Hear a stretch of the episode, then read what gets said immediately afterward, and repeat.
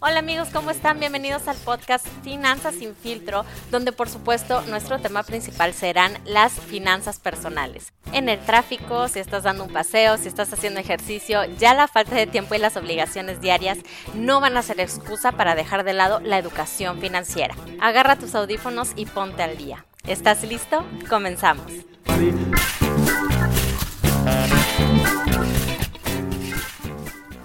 Bienvenidos al podcast Finanzas sin filtro, episodio 2.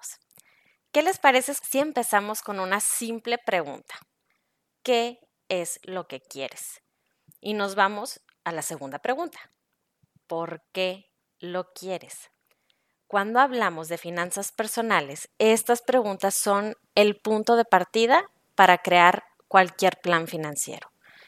Y sé que para responderlas va a ser necesario que indagues dentro de ti y que descubras cuáles son tus metas más importantes. En la vida vas a tomar muchísimas decisiones y los resultados de esas decisiones van a determinar si alcanzas o no tus metas y sueños. Normalmente, cuando yo le pregunto a las personas, ¿qué quieres hacer cuando te retires? La mayoría me contesta, quiero viajar. Y claro, ¿a quién no le gusta viajar? Pero, ¿cuánto cuesta viajar?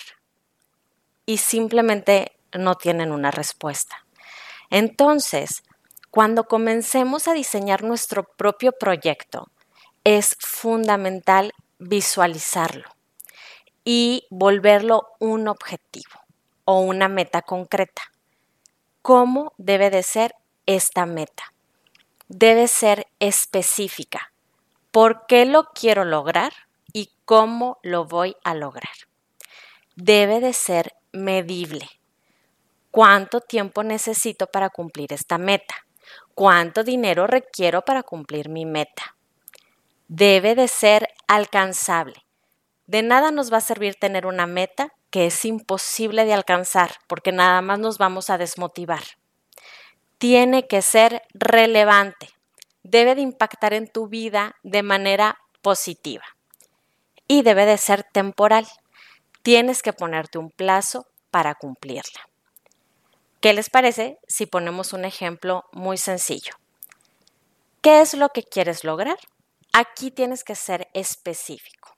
Ejemplo, un retiro sin preocupaciones económicas y lo lograré ahorrando en un plan personal de retiro o, y aquí podemos poner la gama de opciones que tenemos, haciendo aportaciones adicionales a mi Afore o invirtiendo en la bolsa o en bienes raíces y hay muchísimas más opciones.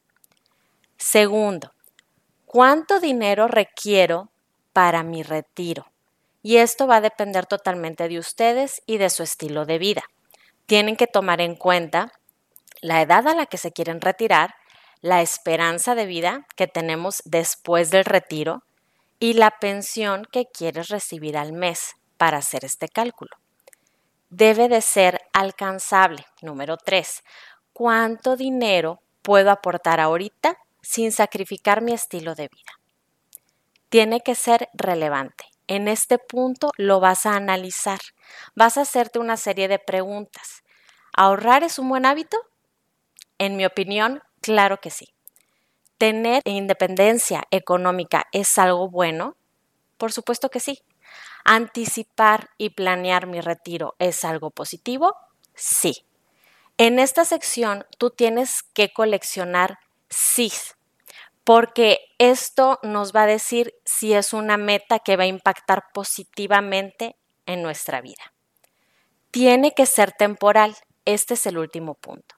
¿Cuánto tiempo tengo antes de llegar a mi edad de retiro? Pueden ser 30, pueden ser 35 años, pueden ser 40 años. Esto también depende de la edad a la que tú te quieras retirar y la edad que tienes ahorita. Estos son los cinco puntos que tú debes de palomear al crear tus metas. Si defines tus metas de esta manera, todo se va a volver posible, porque al tenerlo tan claro, tu mente va a conspirar para que lo logres. Entonces, ¿estás listo para ponerlo en práctica? Porque acuérdate que la planeación sin acción no te sirve de nada.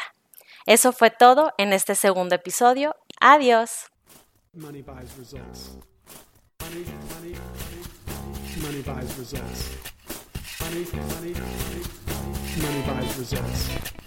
Money, money, money, money buys results. Money, money, money, money buys results. Money, money, money, money, money, money, money, money, money, money, money, money, money, money, money.